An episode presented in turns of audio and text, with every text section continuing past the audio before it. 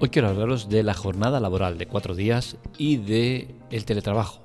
Dos conceptos en el trabajo que tienen mucho eh, que decir, que tienen mucho que cambiar las cosas y que desde luego nos llevarán a un sistema mejor donde seremos trabajadores más felices y donde espero que algún día se pueda hacer una realidad dos conceptos que están muy presentes pero que parecen cosa del futuro. Empezamos con el tema de hoy. Eh, se han hecho muchas pruebas, muchísimas, no paran de hacer pruebas eh, piloto en muchos sitios diferentes y en todos siempre se llega a la misma conclusión. Tanto la jornada laboral de cuatro días como el teletrabajo son dos conceptos que ayudan, benefician y hacen que el trabajador sea más rentable, más feliz y más eficiente. Es decir, al final la parte más importante de un trabajo, que es el trabajador, acaba saliendo beneficiado. Con la cual cosa, a partir de aquí, todo lo que me cuentes no me sirve de nada. Entonces, vamos a ver. ¿Por qué nos está implantando una cosa que es tan beneficiosa para el trabajador y que al final a la postre acaba siendo beneficiosa para el empresario? Porque al final un empresario busca rentabilizar al máximo el trabajo, eh, los puestos de trabajo donde los trabajadores que trabajan para él eh, eh, realizan ese trabajo. Entonces, al final, entiendo que es una cosa beneficiosa. El tema está en que eh, existen muchísimas razones por las cuales el tema de, sobre todo, el teletrabajo debería estar implantado y no se implanta. Por ejemplo, el tema del transporte hasta puesto de trabajo. Eh, de media podemos estar hablando entre que un trabajador tarda entre 45 minutos y 90 minutos en desplazarse a su puesto de trabajo de manera habitual, entre ida y vuelta. Esto es un montón de tiempo que se deja de invertir en otras cosas que pueden ser mucho más rentables. Como por ejemplo, si un, eh, si un tío está teletrabajando, está en su casa, en su casa, pues ya no tiene que hacer ese transporte, puede emplearlo para eh, limpiar el piso, para hacer la comida, para cualquier cosa ya estás ganando tiempo. Recordemos que el reloj tiene 24 horas. De esas 24 horas, estamos 8 horas trabajando, como mínimo. Hay gente que está a 10 o 12 horas o más. Luego quitamos el tema del sueño, que de media deberíamos dormir unas 8 horas. Que no lo hacemos, ¿no? Pero bueno, 7 8 horas deberíamos dormir. Ya estamos en 16 horas eh, al reloj. ¿Qué quieres contarle? Pues tiempo de ocio, transportes, eh, llevar a los niños a cole, hacer las comidas, ir a comprar, ocio. No hay tiempo. No, no tenemos apenas tiempo. Y el trabajo y sus largas distancias hasta llegar al puesto de trabajo, pues dificultan esta conciliación familiar. Y al final yo creo que es lo más importante, ¿no? Porque deberíamos tener el concepto de vida de eh, vivimos para poder trabajar. Pero no, aquí se trabaja para poder vivir. Y esto no, está bien. No debemos trabajar para poder vivir. Vivimos en, eh, y en un punto de, esa vida estamos trabajando para poder vivir mejor, cierto. Pero no puede ser que sea al final al revés. Porque esto lo único que hace es llevarnos a un eh, estado de depresión, de mal humor, de malestar y todo suma y sigue. Eso de la conciliación familiar es un invento del TVO. Si ir más lejos, lo vemos en la mayor parte de, puestos de trabajo, donde te eh, obligan a eso, ¿no? A largas jornadas laborales, eh, horarios partidos que te parten todo el día. Yo, por ejemplo, eh, tengo que decir que yo en el puesto de trabajo que estoy tengo una flexibilidad absoluta. Digamos que no tengo nadie que me marque unas pautas a seguir, ni que me esté controlando, ni nada por el estilo, ¿no? Pero yo soy consciente de que soy un privilegiado dentro de lo que hay en el mundo laboral. Pese a ello, yo tengo una jornada de cuatro horas de trabajo, cuatro horas de descanso y cuatro horas de trabajo. Es decir, acabo echando 16 horas eh, ligado al puesto de trabajo. Eso no es bueno, no es favorable tener que amoldar tu vida al puesto de trabajo no es bueno. Y al final lo he tenido que hacer. ¿Por qué? Porque ahora mismo pues me he ido a vivir muy cerca de donde trabajo, con la cual cosa en menos de, de entre 5 y 6 minutos estoy en mi casa. Con la cual cosa pierdo muy poco tiempo y esas cuatro horas muertas que tengo en mediodía, pues al menos las lleno con muchas cosas, ¿no? Tareas de casa, eh, recados, mm, muchas cosas, ¿no? Entonces, al final, dentro del privilegio que yo tengo, la situación que tengo, pues me he tenido que adaptar al trabajo y eso no es bueno, no creo que sea bueno. Y entiendo que, como digo, que a la mayor parte de la gente el trabajo le supone un esfuerzo mental, un cansancio mental en cuanto a eso, ¿no? El transporte, el, destinar demasiado tiempo para llegar a puesto de trabajo, estar ahí muchas horas, tener que volver, tener que hacer cosas en casa, tener que ir a buscar a los niños al cole, tener que un montón de cosas que no deberían de ser así. Si se hiciera, por ejemplo, el teletrabajo, todo esto se solucionaría. Porque al final el teletrabajo te permite adaptarte muy bien a tu puesto de trabajo. Permite que seas mucho más eficiente en el trabajo. ¿Por qué? Porque al final eh, hay muchísimos puestos que pueden eh, hacerse con teletrabajo. Mi mujer, por ejemplo, hace mucho trabajo de oficina, muchas reuniones. ahora las está haciendo, eh, durante la pandemia las ha estado haciendo pues en casa, como todo el mundo, ¿no? Entonces, se han hecho informes, se han visto cómo van las cosas y se ha visto que los trabajadores han sido más eficientes desde su casa porque han tenido libertad de movimiento. Han tenido que, oye, mira, pues ahora estoy en una reunión, pues como solo tengo que escuchar y no tengo que hacer absolutamente nada, pues en vez de estar ahí sentado en la oficina viendo tal, pues estoy teniendo la ropa, o estoy haciendo la comida, o estoy haciendo las camas, o, limpiando el piso, o tal. Porque al final son tareas que no, que no se requiere un trabajo mental, ¿no? El tener que limpiar, o el tener que hacer la comida, o el tener que tal.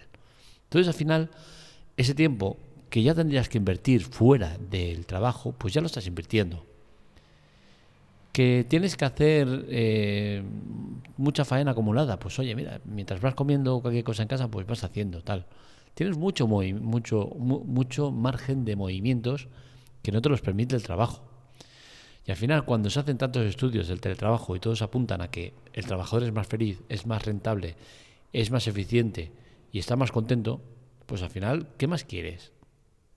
Pero no, el empresario tiene que apretar las tuercas, tiene que tener al trabajador ahí. Claro, es que si está en casa se va a tocar los huevos. No, oye, mira, el que se toca los huevos se los toca en el trabajo y se los toca en su casa. Porque al final tenemos herramientas suficientes para controlar y valorar quién realmente está trabajando y quién no. Entonces es una excusa que no me sirve. Y al final al empresario esto le supone un beneficio en cuanto a que, por ejemplo, si tiene que tener unas oficinas muy grandes para albergar a toda la gente que tiene trabajando, pues con el teletrabajo, oye, pues no te necesitas tanto espacio. ¿Que tienes que hacer una reunión importante? Pues o alquilas un local en un momento dado o tienes una oficina más pequeña donde puedas reunir a esa gente que necesita reunir. No necesitas echar de, de calefacción y aire acondicionado todo el año. No necesitas una serie de cosas que son totalmente necesarias y que hacen que el trabajador esté más feliz. Porque al final es eso, el empresario tiene que mirar por sus trabajadores. Porque si tienes al trabajador feliz, vas a tener un trabajador de por vida y vas a tener un, trabajador que te va a rendir. Y todo eso no se está haciendo. Entonces, a mí me preocupa. Me preocupa el tema laboral porque veo que la pandemia, que ha sido un punto de inflexión para que de una vez por todos se implantara el teletrabajo, se ha implantado de manera obligatoria porque no ha quedado más remedio. Pero en cuanto ha cambiado la pandemia, pues todo el mundo otra vez al trabajo. Y a mí me, toca muy de cerca porque eh, sé lo, que, lo que pasa en, mi casa con mi mujer y el trabajo, ¿no? Que tiene que hacer 35 minutos de ida, 35 minutos de vuelta. Llevar cargado el ordenador de arriba abajo, porque claro, es que en el caso de que te pongas malo o que eh, hay otra pandemia, cualquier cosa, ya tienes el, ordenador en casa para poder trabajar desde casa. Oye, tío, ¿a qué estamos jugando? Esto no es serio. Mi mujer tiene un problema en la espalda.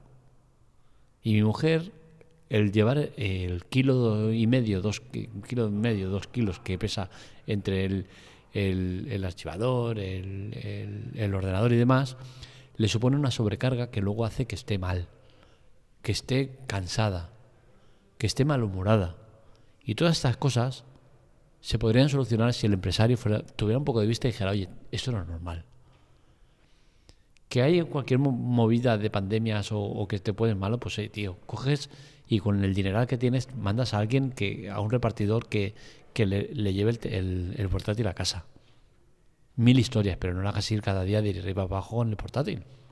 Es que es absurdo. Y así todo, ¿no? Y entonces al final es muy triste, ¿no? El que la pandemia nos haya llevado a estar eh, en casa, trabajar desde casa y que no haya servido absolutamente de nada. Porque al final todo es otra vez en el curro.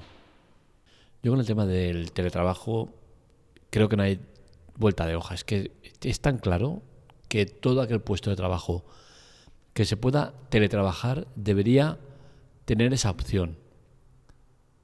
Ya no te digo que sea obligatoria, que no, que pues oye, que cada uno elija si quiere ir a trabajar o no. Evidentemente la mayoría de gente va a querer teletrabajar, porque al final es beneficioso para todas las partes. Creo que se debe incentivar a la gente para que teletrabaje y se debería obligar a las empresas a poner ese formato como elemento fundamental de un trabajo. Tienes derecho a teletrabajar incluso te volvemos a bonificar por teletrabajar, porque al final el empresario va a ganar dinero con eso. Se va a ahorrar mucho dinero de gastos de, varios. Otra cosa es el tema de eh, la jornada laboral de cuatro horas. Aquí sí que digo que pese a que también todos los estudios que se hacen al respecto dice que la jornada laboral de cuatro días es beneficioso para todas las partes, aporta los mismos beneficios que el teletrabajo, sí que es cierto que aquí hay más eh, cosa de donde decir, oye, pues sí, pero oye, cuidado, ¿no? ¿Por qué? Porque al final existen dos maneras de enfocar la jornada laboral de cuatro días. Hay países en los cuales se está probando jornada laboral de cuatro días con 32 horas de trabajo. Es decir, que sigas trabajando tus ocho horas al día, y trabajes cuatro días a la semana. Esto te permite tener mucho más tiempo libre, con lo cual cosas se destinan o se acaba destinando más tiempo a viajes más largos. ¿Por qué? Porque como dispones de mucho más tiempo que esos dos días, quieras que era un día más, te permite pues el no tener que destinar prácticamente un día entre idas y vueltas, preparación de maletas y demás, ¿no?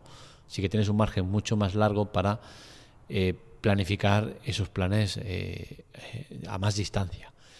Entonces, esto sí que es cierto que existe un tema complejo, ¿no? Y es que, claro, si tú haces una jornada de 32 horas, quiere decir que, ¿qué va a pasar?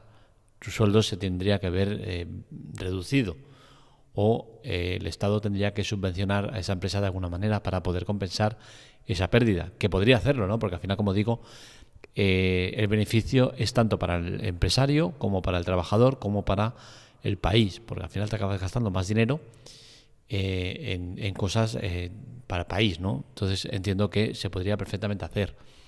Otra variante sería la de jornadas más largas, es decir, una, hora más cada día. Pero claro, aquí ya entramos en que ya ocho horas te está esclavizando mucho, pues imaginaros, nueve horas todavía te esclaviza mucho más. Pero sí que es cierto que en, compensación pues, tendrías este tema de eh, tres días en vez de dos. A mí, sinceramente, una variante o la otra me parecen bien. Sí que es cierto que entiendo que la de 32 horas penaliza demasiado al empresario porque al final va a tener que organizar más turnos de trabajo, pero claro, es que también con la de 40 eh, horas en, en, cuatro en cuatro días también hace que el empresario tenga que planificar otro turno de trabajo, con la cual cosa es más complejo. Pero sí que es cierto que tanto el teletrabajo como la jornada laboral de cuatro días está más que comprobado que es beneficioso para todas las partes. Entonces, cuando eso pasa, no hay que darle más vueltas, hay que ir a por ello. Hay que buscar la forma de que el empresario no pierda, porque al final el empresario lo que quiere es no perder.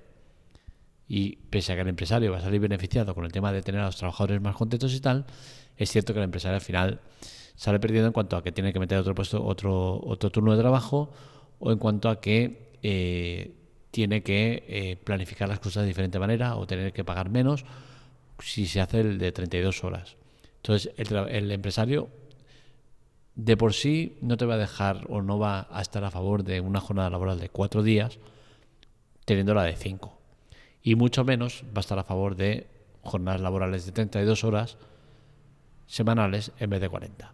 Con la cual cosa hay que mirar también por el empresario porque al final hay que entender también su parte.